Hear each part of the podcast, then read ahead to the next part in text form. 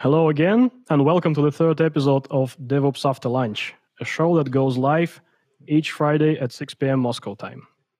For each episode, we try to invite one of the speakers from our future conference, and we try uh, to invite some uh, like unusual guests that you don't often see at our conferences and our talk shows.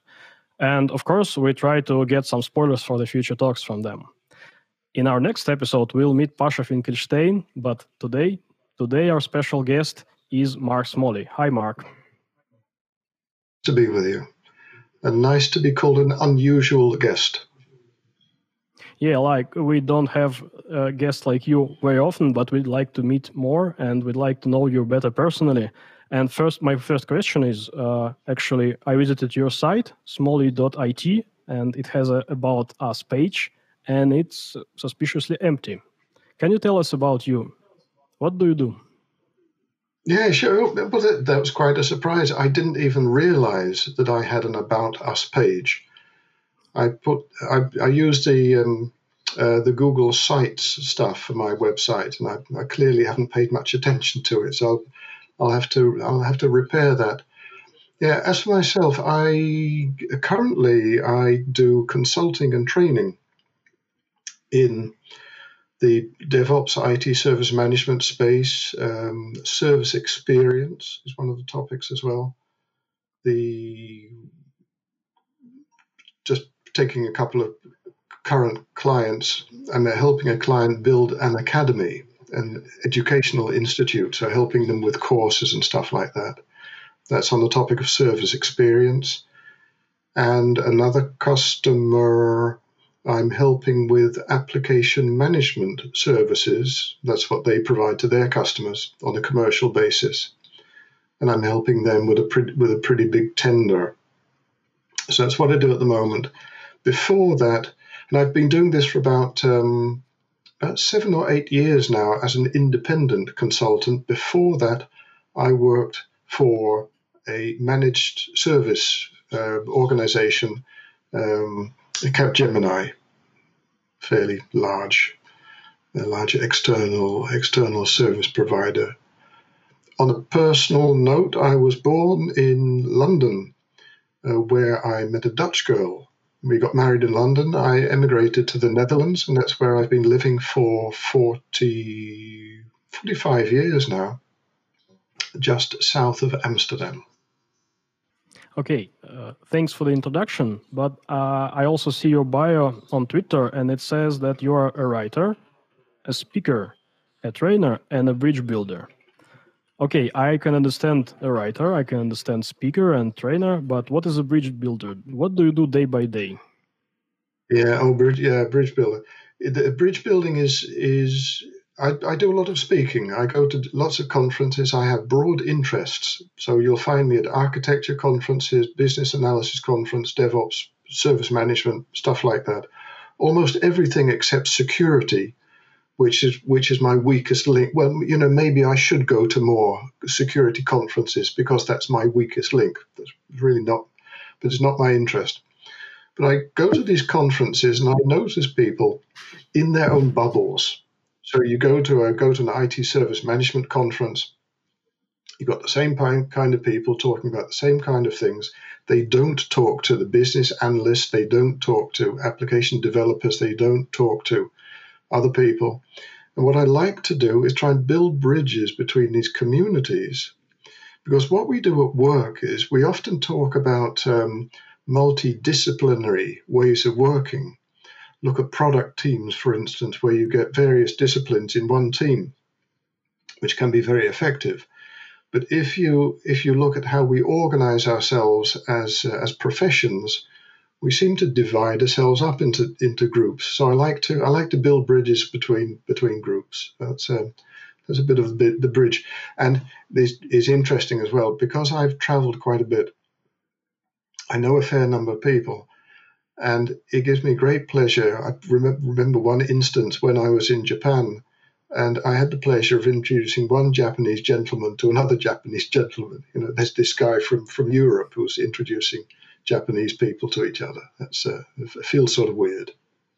So uh, you build bridges between people and between maybe some groups or organizations. Uh, but what is the effect of that? Is it just a hobby of yours, uh, or maybe you can tell us a story about the the most impressive uh, change that came after building the bridge, so to speak?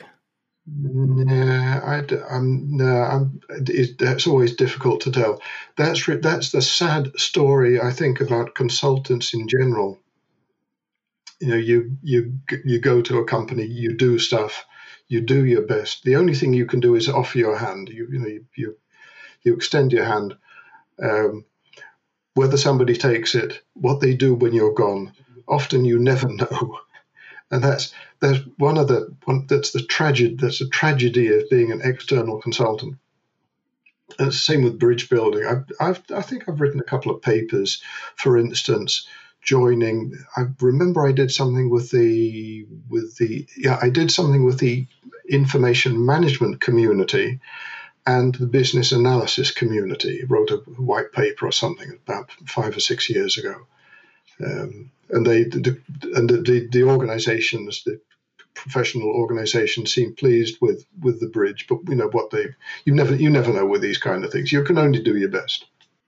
Well, having no way to understand if your job is successful is very hard for me, uh, actually.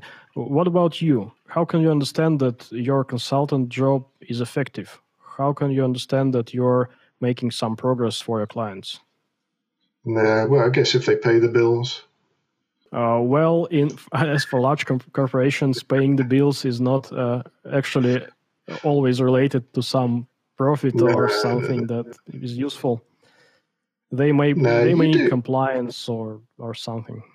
Yeah, no, it, I think you do you you do from time to time, and it, it is often it's this it's the smallest things. And I I remember something going back ages now, maybe twenty years, no, certainly maybe thirty years even going back. But it made an impression. It was something very small, but it made a big impression on me. I was working for the organisation in the Netherlands that. Um, um, that supports the all of the the chartered accountants, it's a membership organisation. And there was a lady at the office, lady called Nell. I remember her her name, and on an annual basis, she they they did surveys amongst the the accountants, and the surveys. This was good old fashioned days. This, when they sent back the surveys in the post. So Nell had a big big big stack of surveys which he had to enter in, an, in a pretty primitive information system. And it took her a lot of time. She got a form and she, she really just had to record whether the, the survey had been received. But she had to tab through lots of fields and you know, finally say yes. Took her ages. So she asked me, could we could I speed it up? And what I did was I built a very simple transaction where she only had to enter the, the ID of the accountant and enter yes, and that was it. It cost me maybe 10 minutes to code. You know, it's nothing, insignificant. But when I went to the office, you could see, you know, she, she gave me such a warm wel- welcome. And that's when you realize that sometimes tiny little things uh, we could talk about empathy that we should have more of. I think when we're dealing with users, tiny little things can really make a difference in their in their working life. That's that that was one example that comes to mind. Yeah. Okay. That that sounds that sounds maybe not as impressive as I expected, but but still some use from consultants. yeah. Okay. Uh, uh, yeah, I, I, Mark, I talking. Just, I was just a simple programmer then. Hmm. Oh, okay. Programmers are useful. I can understand that. Uh, yeah. oh, Mark, talking about, talking about progress. Yeah, and now I have a philosophical question. Just occurred to me. If you have ever been a programmer, can you be a non-programmer after that, or will you? Are you always a program? Are you a programmer for life, or can you be an ex-programmer? Uh, it's, a I very, think it's a nice place to introduce Baruch. Baruch, yeah. Are you as, as, as, an ex-programmer or programmer for life? That's a, that's a good question that I relate. So I uh, do occasionally write code, but Um, last time I had something to do with software development directly in my title was 10 years ago. Uh, and uh, but I but you know what I I don't think you can be an ex programmer. It's like playing the piano or riding the bicycle. Once you know it, it's a part of who you are, and uh, it's not really go goes away. The way you think about stuff changes forever. Uh, the thing, the, the, the way you look at all the software in the world is changed forever. So I don't think you can be an ex programmer and just unlearn everything you learned. No, I, th- I as well. I think it it forms your way of thinking. It's a certain it's a certain attitude that you have. By the way, you mentioned riding a bike and playing the piano. Once I had a uh, a strange experience. I used to play guitar a fair bit, but when we had when we had kids, you know that that's that stopped. And I think after ten years, I picked up the guitar again with the expectation that I would immediately be able to play it, just like riding a bike, assuming that you never forget it. I forgot exactly. it. That was so frustrating. no, I mean look, you, look, can, you can forget it to an extent, right? I, I, I agree that if you if I open up an IntelliJ IDEA, I probably won't be as productive as I was ten years ago when it was my job for for nine hours a day. Right? I'm probably rusty and it will take me some time to get back in shape but still i uh, i still know how to do it. And it's the same with with playing a guitar right? I mean yes in the beginning it was a little bit rusty. You didn't exactly remember how how to do it but i bet it took you like two minutes to for everything to come back. No i, I gave up. Yeah i just i just i just remember that my employer still pays for my IntelliJ IDEA license and it, it i didn't open it for a year maybe okay, it's time to tell them to, to, to take away my license. Okay.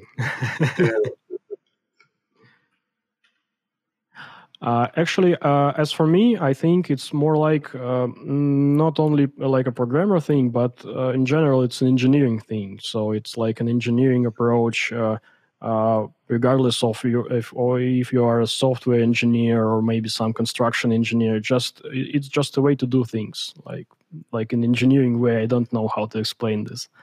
It doesn't yeah. go away, of course. Yeah, no, that's that's that's it. Yeah, yeah, and that that is, I think that's a blessing and a curse. An engineering attitude. I think there are two sides to that, which we which we might discuss. Um, with engineering, certainly with software, we tend to think in zeros and ones, very binary. It's either this or it's that. It's if then else. If you're coding, it's, it's if then else. But if you look at the kind of systems that we are increasingly dealing with, complex systems that are intrinsically unpredictable, you're talking almost about if then maybe. How do you deal with that?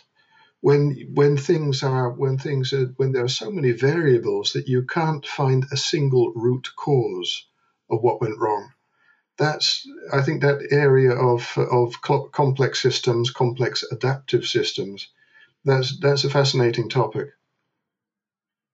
Yeah just just like earlier today i was rereading the the paper by richard cook the the seminal paper about uh, complex systems that fail surely you know that paper, yes? Yeah, no, no, no, fascinating. Yeah, great stuff. I think, yeah. I think, by the way, we should we should add this to some notes that we could share with the uh, with the audience because I, yeah, I think, it, I, am sure we'll come up with more stuff. This is such a great paper. Everybody should read it.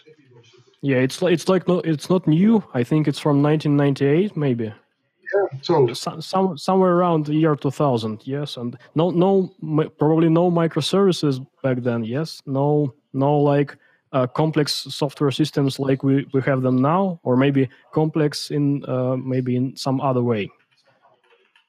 Yes? Yeah he, but he's in any case he's talking from a completely different perspective because he's a he's a practicing he's a medical guy. He's a practicing anesthesiologist. He he stops people from dying. You know, that's, it, that's his job. Uh, but even in this completely different world, he comes across the same kind of phenomena that we do in IT. And he's you know, everybody read the paper. It's such great. It's great. It's just a small. It's a fairly small paper, but it is packed with with things that we as engineers should think about. Yeah, it's it's like five five pages long, and it's it's pure gold. So it, it contains statements that I don't I don't think uh, they need like proof. So I was reading them, and I, I just agreed in my mind. And uh, generally, papers are about proofs, yes, but this one is just a condensed experience from a, from a doctor. Yeah, that's fascinating. Yeah. I think he's he does. Uh, the, if you look on YouTube, you'll find a pretty decent talk uh, I'll, I'll, make a note of that. Cook. I'll send you. I'll send you the link to that so people can can listen to him talk about it as well. He he explains it very well. Good um, good reference for people. And uh, I think I think this uh, this topic this topic doesn't didn't change haven't changed uh, uh, for the 20 years that passed but I, I heard your or years experience in the information technology field. Uh, can you tell us maybe what what did change? What what changed uh, during these 40 years apart from the obvious like computers became fast and uh, and everything? Yeah, well, com- complexity is one of one of. I, I think I can probably two two main things. I'll start with the big one. The big, the, I think the big change that I've seen that everybody's seen is the democratization of IT. In the beginning, you used to take the problem to the computer. You know, companies just had one computer. You took the problem to the computer. Now you you take the computer to the problem. So everybody, so that, that's that democrat. Everybody has it. I think that's that's the, that's one of the big things. At a much smaller and much more personal level, just like I remember that uh, that um, little thing that I did for Nell at the Chartered Accountants Organization. I remember, was it the 80s or the 90s when Windows got introduced? I, I was a mainframe guy. I worked in COBOL. I, just as, a, as an aside, uh,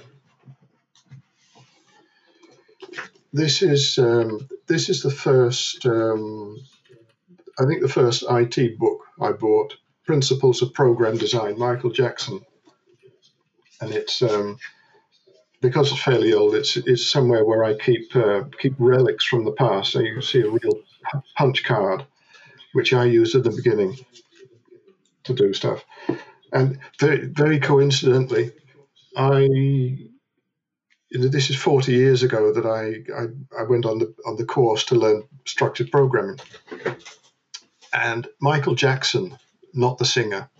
Another Michael Jackson. He's he's the author, professor. I thought he'd, uh, although he didn't know me, of course. I just re- I just read his book. He had influenced my um, uh, my career, my thinking. He, he pro- programmed me how to program.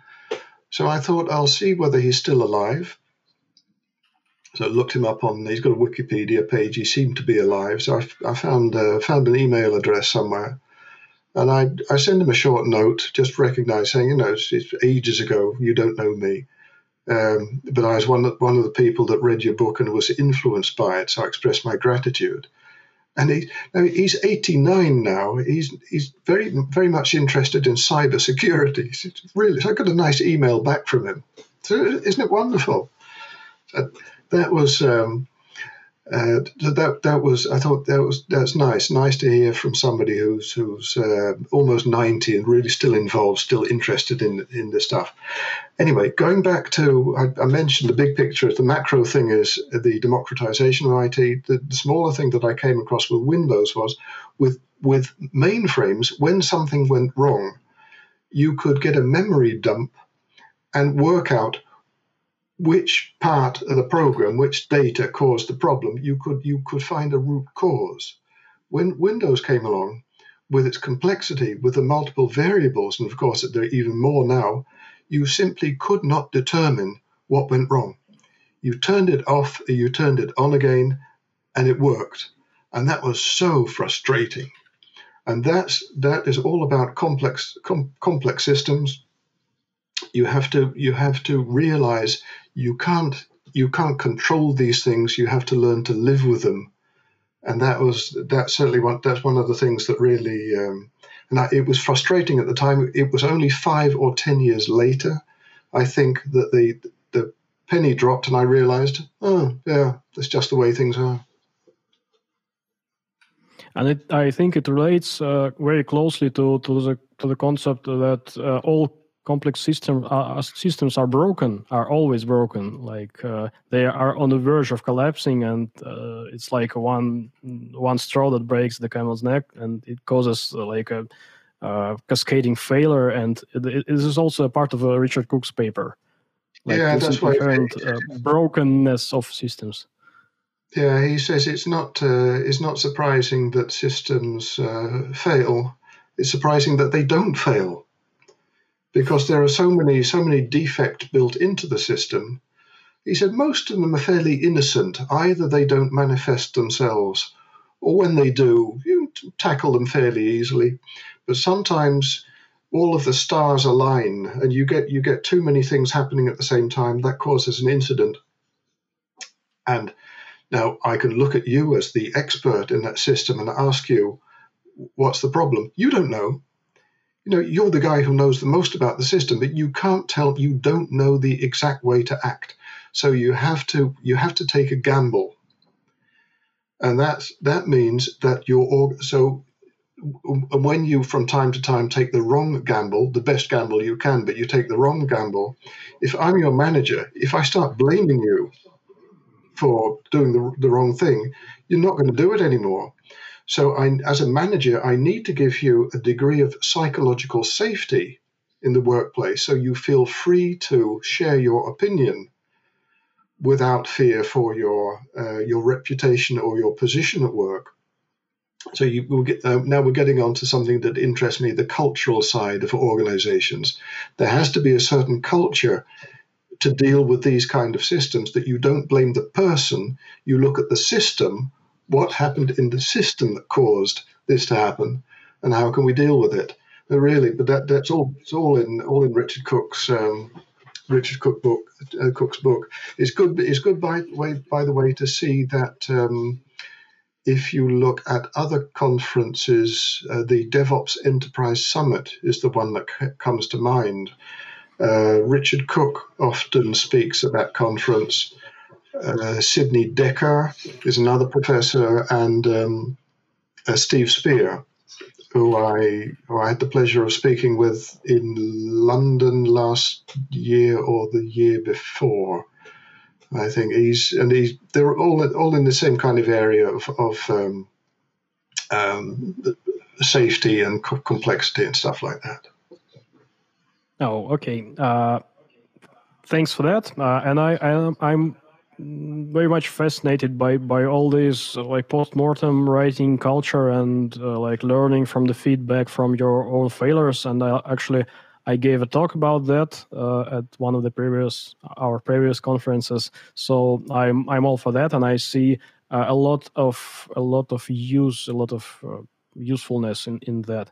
And I also I, I also think that uh, talking about postmortems, I think that uh, gathering them and analyzing them uh, as a whole, as a, as a big like body of evidence, uh, can lead to some um, useful and maybe not so obvious uh, conclusions. So uh, if you take postmortems one by one and you like you try to find the root cause, you try to invent something to fix that it's one thing. But if you have like several thousand of postmortems, like we have in, at our organization, uh, you can analyze them as a whole, and you can like categorize them and invent uh, some solutions that prevent not not a single problem, but like a whole class of problems. And mm-hmm. this, mm. I, I find this this very very very useful. Mm. I, I, don't, I don't think uh, a lot of people do that. Uh, like you won't find that in, in Google a, SRE book or, or something. Uh, so they, they, just feel like they, yeah. No, you're right. I, I don't. I don't think that people make the time for them. It's, you know, it's it's under. This this is a tr- such, such a tricky thing. People have other things to do. People have more urgent things to do. That's the trouble you you have to make time for these things. You have to invest in the future. I was talking to somebody else recently about um, about the, the big the big paradoxes in life. It, it's I, I said there are two things. It's doing things now versus doing things in the future. So making the choice between uh, short term, long term, and it's them and us. Do, do, I invest in my own group or with collaboration with another group? So it's usually it's them and us, and it's um, it's now and then. It's one one of the one of the paradoxes. I'd like to know uh, what's your perspective. Uh, I think nowadays uh, we have more agile teams like startups that uh, move fast and change and break things all the time, and they appear and disappear. Uh, is it is it still useful to like invest in your future because usually you may you're not sure if you have any future. Like why why do I invest in my infrastructure that uh, may withstand like the next five years of development? I may not have the, these five years. Maybe I'll just uh, gather some simple solutions to things and worry about that later if I if I have to. But I may not have to. Hmm. Yeah, I don't. I, I don't know. I don't know. No, it's it's it's. Um, I think with with lots of these things like this topic, it's it's not bad that you don't have an answer. It's good. It's good to think about the question I think that's the often the question is much more important. The, you know, we as as experts could come up with an answer that somebody in the audience might follow, but I, I think that's much less valuable than asking people in the audience. You know, ask people in the audience, do you have these kind of problems? We we won't we wouldn't pretend to know what to tell you what to do, but we can suggest some questions that you might think about. And I think helping people, helping people to think about things, that is that's that's one of the things in in the talks that I often give. I I like to I like to give people stuff to think about. I like to give them my glasses to look through, shift their gaze from what they're what they're looking at the moment. Let them look at other things. Just leave it at that. The, talking to our audience, we're talking I, about intelligence intelligent people. I completely agree with you, but let me be here a devil's advocate for a second. Um, it it looks like that if you take this approach and if you let people get to the right conclu- conclusions by themselves, a lot of consultants will uh, fear that that uh, subtracts from the view of their value um, in the eyes of their potential customer because if the potential customer truly believes that they got to all the conclusions by themselves, why do they need the consultant for? Mm. Yeah. Yeah, it's it's strange. Some it's often the case with consultants or with firms that engage consultants. Often they know the answer, but they want somebody else to tell them, somebody from outside to reassure them or they need to tell their boss. You know, I didn't think the think up the answer. It was Baruch. He came up with the answer. By the way, we can blame we can blame you then when when it goes wrong. That's that's often what they pay what they pay a consultant for. They can fire the consultant easily. But some people like like a bit of um, bit of support.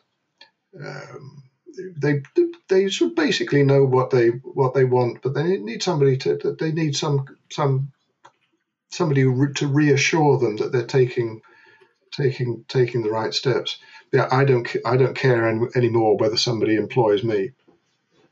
Um, so that's um, and that's that's a nice place to be with customers. I I, I said it to the, the, the last customer that I I um, uh, I helped. I said I, I I don't need your money. I don't need your love.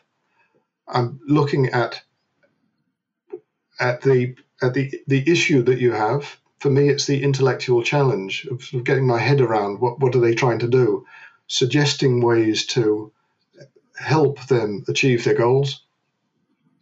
But you know, but if they if they don't need me, that's that's fine. And being having the, the luxury of that independence does, I think, avoid taking on work for the wrong reasons. Yeah, no, that's that obviously makes sense, but I, I I meant something else. I meant that okay, this is the right customer. They definitely need, they definitely need help, and they hire you because they realize that they need help. And then you do a very smart thing. You give them the tools to find the answer instead of giving them the answer.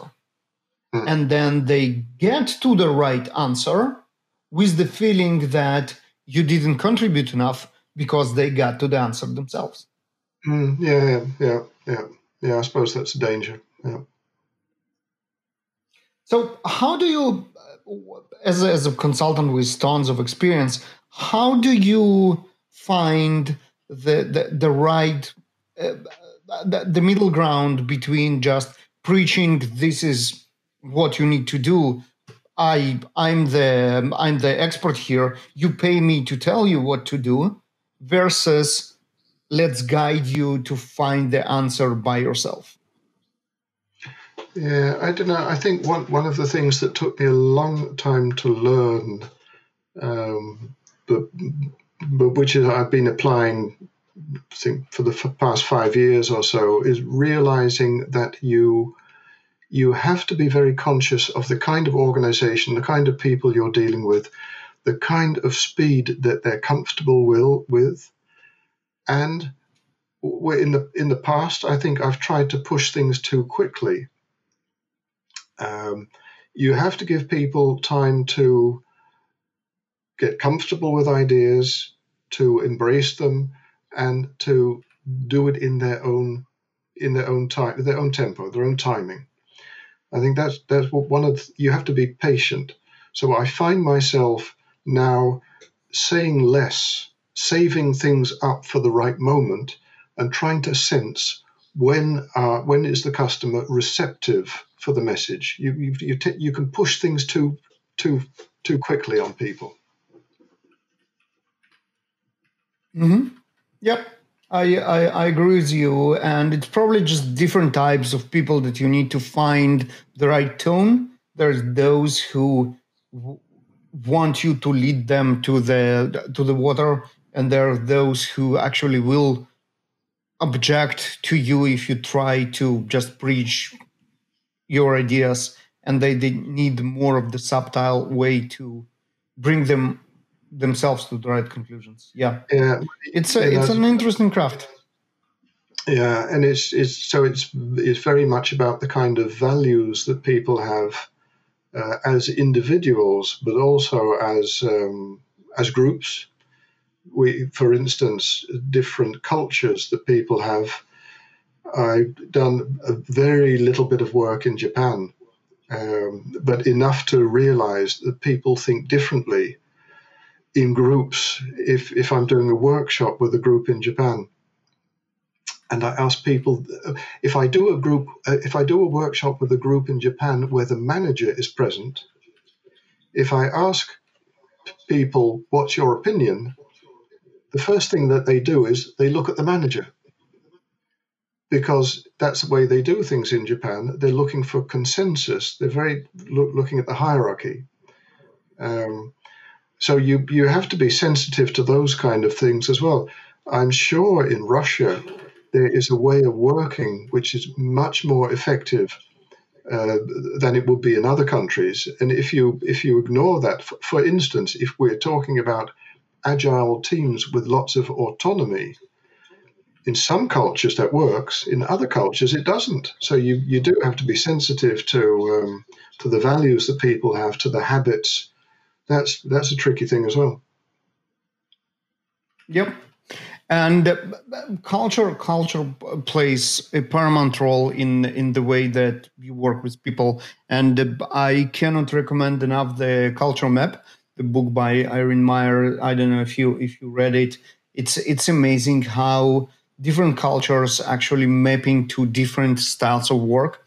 And Japan is is one of the um, extreme examples um, of being non-confrontational um, uh, culture that you actually cannot get them to discuss or to argue with you and to have uh, to have an uh, any any kind of uh, argument with you, although it's something that sometimes you want to have because this is yeah. where you can convince your opponent that you are right or that you your your argument have merit. So it's uh, um, it's very much about that, and also obviously personal traits. Yeah, of course. No, you've got, of course, you have the personal traits as well. Just going back to Japan, I, I remember I I made one time I made a fatal error of not taking my shoes off when going into a restaurant. Because in Japan, you take your shoes off. That's the custom. And the uh, the, the, gentleman who was um, uh, our host, he said, uh, "I strongly suggest that you take your shoes off." Now, when a Japanese person says, "I strongly suggest," you know, how would it you say that? that you should do it right now. Yes, yes, yes, absolutely. Yeah, that, that was that was fun. yeah, and it's also it's also about feedback, right? So, for example, and that's that's something that uh, we get a lot. And I am originally from Russia, and then lived for a very long time in Israel, uh, but I still have this uh, a lot of this Eastern European culture when it goes when it comes to um, giving feedback. And um, well, what what what uh, what a, a, reaction of well it nice means in different part of the world is also uh, changes dramatically and until you understand on which scale of this feedback you are it might be very flattering or it might be actually they told you that it's crap yeah, no, that's right. I, I did a talk. It was it was Tuesday, Tuesday, I think, this week. I did a talk for for a Finnish conference. It was going to be in Helsinki, but it was online, and um, and I got uh, I got a nice response from uh, from the from the people that talked that the talk went well. With Finns, if the Finn says no, that's okay, that's a big compliment from a Finn. they they're very very um, very conservative with their praise. So oh, if a Finn says okay, that's great. Uh, I wonder. I, I wonder what we're talking for the for the last maybe five ten minutes What we were talking about culture and like people from Japan and Finland. Uh, what does what does it have to do with with the whole DevOps thing? Why why are, are you talking about values and culture and ethics at the DevOps conference? Yeah, I don't know. It's these these universal things that um, they're not particularly about DevOps, but they're just as relevant. You mentioned ethics, for instance if you if you think about ethics, you, you can look at this from different dimensions. But if you think about the the fairly recent um, Boeing 737 Max tragedy, where the plane crashed, and where software played an important part in the crash, you can imagine that that years ago there was a software engineer coding the program that was part of the problem, part of the tragedy. Now just think about this person. Were they aware? Of the possible consequences of their work? That's question one. Question two is maybe they were maybe they were aware. Um, did they feel able to express their concern about possible dangers to their management, or were they, were they put under pressure? Now we're also talking about psychological safety. All of these things sort of mix in with each other. So it's it's really it's being with ethics is, is being aware one of the of the increasingly high consequences for society and the economy that technology has. The second thing is realizing that uh, whatever we do, it will have unintended consequences. Can be good, can be bad, but we can't predict exactly what goes what how how things will happen. The third thing is, as engineers, as practitioners, we are morally responsible for, for our actions, including the unintended consequences. And that means that, that following on from that, that means that organizations should monitor much more than they currently do, I believe, whether people are taking ethically responsible behavior. Now, this is this is an enormous problem and it's it's not restricted to uh, to the DevOps area. It's equally applicable to people who are coming up with a design in the first place, and you know, people at the other end of the uh, other end of the chain. So that's I think that's universal. There's there's stuff um, uh, stuff that I speak about in at conferences. I wrote a couple of books recently in which in which they mentioned these these universal things that I, I just as I said I'm drawing people's attention, giving people my glasses to to suggest that they look at these topics, decide for themselves how significant is this for our organization, and uh, and take the appropriate action. But people do have concerns. It, the um, I was at the you, you probably know the, the history of DevOps started off in Belgium ten years ago, maybe it's almost eleven years ago now. Almost eleven. Yep. Yeah, that's right, Patrick Dubois. I was um, I was at his tenth conference in Belgium last uh, November, and they asked me whether I'd do an open space on ethics, which was, was good. And people had concerns, concerns because they, as engineers, they, they realize that they have lots of technical power to change things, but they had concerns about do I understand the content, context and the implications of my work? So, do I have the big picture, or am I just a little cog in the wheel? And you can see people, people are meaning seeking beings. People are looking for the bigger picture, for what they're contri- contributing to. And people have a desire to do the right thing. So you have people concerned, engineers concerned about uh, what's what's going to happen, and additionally, if they are if they have concerns, I mentioned it previously, do they feel free to share those concerns, and will people actually do something with it? And another question, a final point on, on this, just for the time being, is and suppose that you're in an organization where you feel that you can't express your feelings and you leave, you go to another organization, that organization is still doing the wrong thing.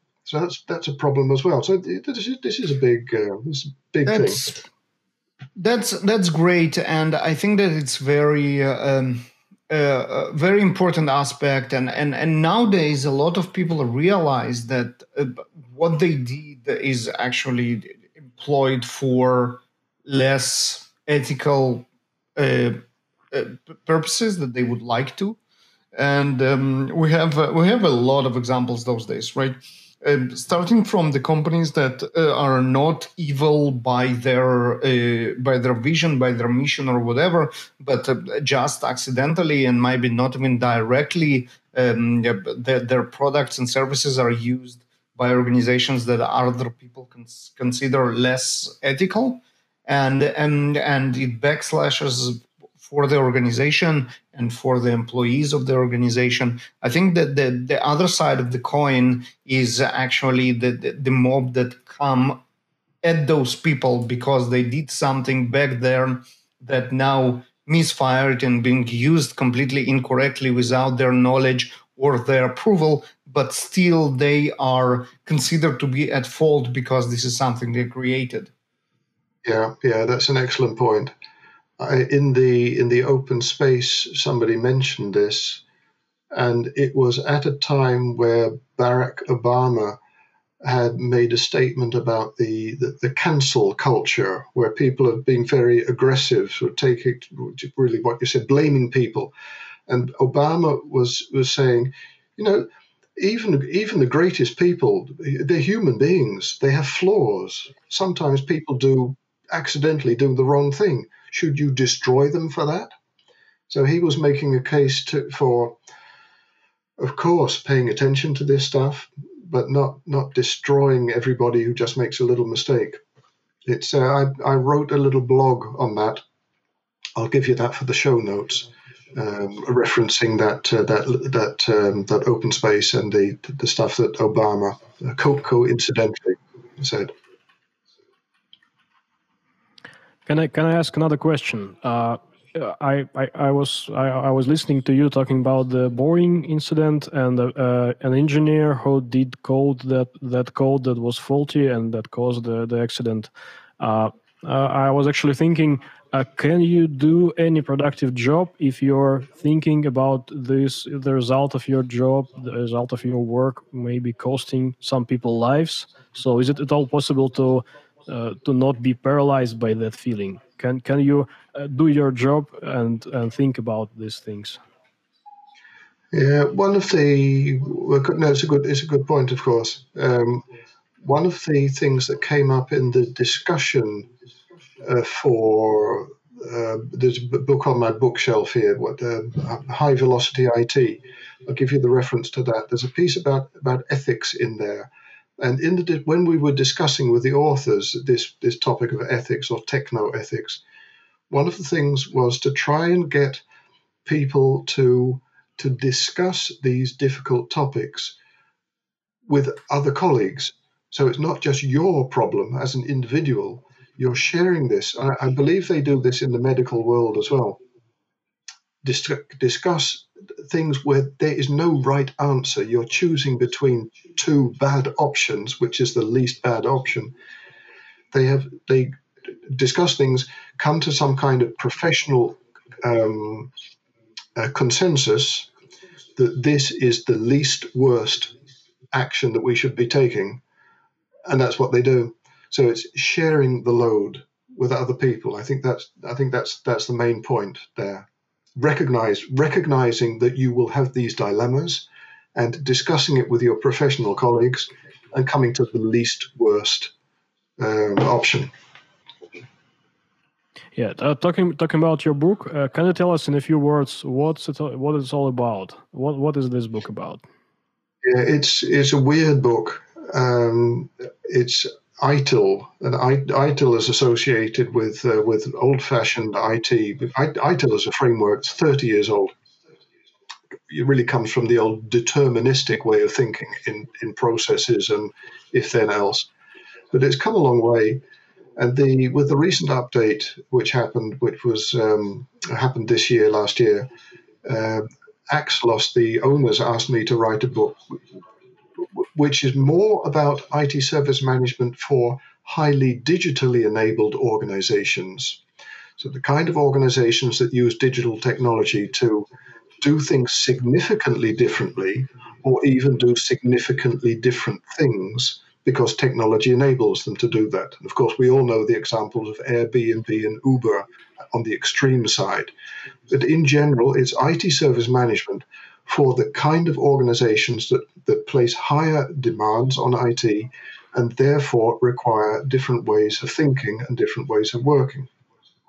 And what I did was I, I spoke with 50 people, five zero people, asking them, across 18 countries, asking them which are the most important things that you would like to see in the book.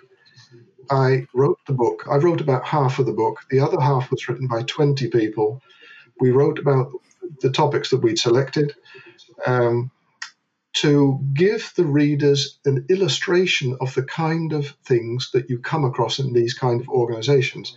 I was partic- particularly pleased with the diversity of the authors because a third came from the core IT service management area, about a third from agile and DevOps communities, and a third from outside IT completely. So I got a pretty broad, you know, talking about things like ethics, um, or the or Toyota Kata, which you might have come across. I got Jeff Liker, who wrote the book The Toyota Way, which has sold almost a million copies. You know, he, that's about management in the manufacturing um, industry. It's not about IT, but he's but he's, there's some great there's some great universal stuff that you can also apply to DevOps slash IT service management. So that, that's really the, yep. so that's that's really basically what the book's about. Yeah, the, the intersection between uh, how methodologies apply to more broad uh, areas than, than just just being invented is uh, uh, is fascinating, and I think the agile itself that kind of grew out of extreme programming, which was about programming, but now became like um, uh, the, the, the environment that we live in, and uh, without any doubt, the most efficient way to do everything in life. I mean, agile is not about software. Agile is not about DevOps. Agile is is how you live. You gather feedback and you decide you defer your decisions as late as possible to be able to adjust to changing reality. This is kind of a description of of of, of everything. And speaking about that, there is, I guess, it will be the, the last question that I want to ask. Uh, what I see now, and it makes me very sad because it makes me m- mostly feeling old uh, is that um, uh, we we have a new wave, new generation of people that was born into agile. And when I'm saying born, not necessarily they were born after 2000, but they entered the industry or they learned everything there was to learn about the industry with agile already won uh, agile won the world right there is no there is no waterfall anywhere and and this is a done deal and this is the only methodology that is now not uh, uh, uh, not uh, kind of taught as one of the options, but this is how we do things. And it brings it it fires back very interestingly when people claim that uh, they don't understand what the fuss about agile even is. Why people came up with the manifesto? Isn't it like obvious? Isn't it like the way the world is? And it both fascinates me and it makes me very sad because um, uh, it's it's it's a huge achievement. It's a huge win for all of us and seeing how it trivialized to well this is the natural order of things uh, actually means that this achievement is being completely ignored and and sometimes uh, even the people who came with it are now rendered as people who just wrote bunch of banalities that are clear for for everybody. Yeah that's i think that's a good observation. It um, we could have a whole talk about agile as well. The, the, the, it's, it's the same with all of these things. They start off with, a, with such a great idea, then you, you get a curve which goes up and then it goes down. We've, we I, I think, you know, people are arguing about how to stick sticky notes on on boards. That's, that's not what agile is about. It's, it's people have forgotten what it was all about and are now focusing on, um, trivial details. That it's, it's, it's become it's, it's strange, strange. It, it, it's it's it's like the there's a, a, story you might have heard. It, it's um, it's the, the fish and water. There are two two fish swimming along together, and an older fish comes by and he says, "Hi guys, how's the water today?" And he swims off, and these two young fish look at each other and say, "What's water?" Because that's the only thing they know. And with and it's a great example of what you said. The, these new people, they only know agile as the way to do things. They don't have the broader perspective that there are other options. And it would be good.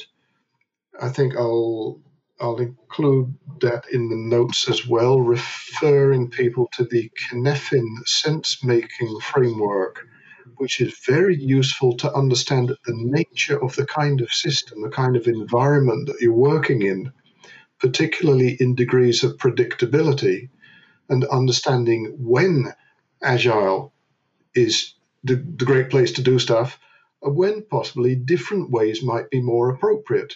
So, looking at the nature of the kind of system you're dealing with and selecting the right kind of tool that fits in that situation. So I think that's another thing that we could we could possibly trigger our our audience to uh, to think about. You know, are, are, they using the right tools uh, for for their particular organization uh, and, and, systems? Yeah, yeah. What I meant was was slightly different. Not that it's a shame that people are not aware of different methodologies, but the the fact that people are not aware that the world that they live today and the tools that they use today weren't just born out of the thin air as the natural order of things there are giants that moved entire industry into this direction and now trivializing their actions by saying, "Well, this is always how it would be. What's the big fuss?" is is is a huge is a huge shame for me. I I can think about other examples from other areas. For example, the world of abundance that we live in and the comfort of uh, our um, economic and political systems are again uh, are now uh, taken for granted and criticized by tons of people for very very valid criticism but then completely disregarding the what happened before that and how this world actually came to be so this is kind of what, what uh, how i see agile in the in the it world today people criticizing it for for good reasons but take it completely for granted and that makes me a little bit sad Guys, okay, uh, one last question from me. We're running out of time, aren't we? Uh, yeah, I had one last one last question also. Uh, talking about the ITIL and the thing that it is around for 30 years now. Uh, I actually read uh, one uh, one review, one uh, like a feedback for your book on your site, and it states that if I hadn't known, I would never have thought this was about ITIL. It's cool and it's universal. And that, that review was probably left by some person from the next generation, not not the not the current generation maybe. And I'd like to ask you, uh, why do people think that ITIL is not cool anymore? Maybe it's not universal or exciting. Uh, what do you think? Yeah, well, this this was one of this one of one of the old, well, not as old as me. But he was one of the older generation, so he, he had a pretty broad perspective, which was good. And I I am always apprehensive when I talk about ITIL at DevOps conferences, because De- DevOps has we mentioned it earlier. It has a it has a bad name. It's not cool, and it's a pretty easy target because it's it's old it's it's the tr- traditional way of working, so it's quite easy for rebels like these DevOps guys to you know look at the old way of working and say you know that's no good. So we'll we'll shoot we'll shoot that. No more ITIL anymore. Um, being unaware that it emerged from a different way of thinking about things it was very much sort of de- deterministic uh, if then else process based uh, talking about fail safe systems instead of systems that are safe to fail, getting back to Richard Cook. And what we've and and in addition to that, although it wasn't intended as prescriptive guidance, then we get human nature. You get people reading the books and thinking, well, if ITIL says this, I have to do this. So they're blindly following uh, guidance, which is inappropriate. So, so why it's not cool is that people have been misusing it in the past, giving it a bad name. I think that's uh, that that's possibly why. Um, and it and it was like it's it's the, the, the guidance in ITIL you can see as a lagging indicator. It when something gets into ITIL, it's generally well accepted practice. It's not on the leading edge I think that my my book is probably the, the most leading part in ITIL. They asked me specifically to go out go go out towards the edge. It's, it's pretty traditional stuff, and millions of people use this stuff. It's, you know, sort of main, mainstream, but it uh, it does have an old-fashioned um, um, image. Yeah, it's like they say, nobody ever got fired for following ITIL. Yes. Yeah, that's right. Yeah, that's right. Yeah, similar. It, it, it, it's originally about the IBM, of course, but yeah, but I'm I'm, ple- I'm pleased to see. I, I know the authors who have last year uh, rewritten the guidance, and they are well aware of what's going on in other industries. They've been inspired by stuff in the agile industry, in the DevOps industry, and have tried not only to align with the other communities. That's my bridge building part but also to adopt the kind of practices and apply them to uh, IT service management. Um, it, it's what I call re, sort of reconstructing IT service management. That's something I write uh, I write about in the uh, in, in, the High Velocity IT book. Thank you very much, Mark. But uh, unfortunately, we don't have much time anymore. Uh, we'll be looking forward for your talk at the DevOps uh, conference in December, and it was very nice to meet you and to talk to you today. Thank you very much, and Great see pleasure. you at the conference. Thank, Thank you, you and much. we're looking forward to having the conference. That would be amazing. I, I hope people now got a little bit of sense of what uh, how fascinating your talk will be. And that was the purpose of our broadcast. So thank you very much. At your service.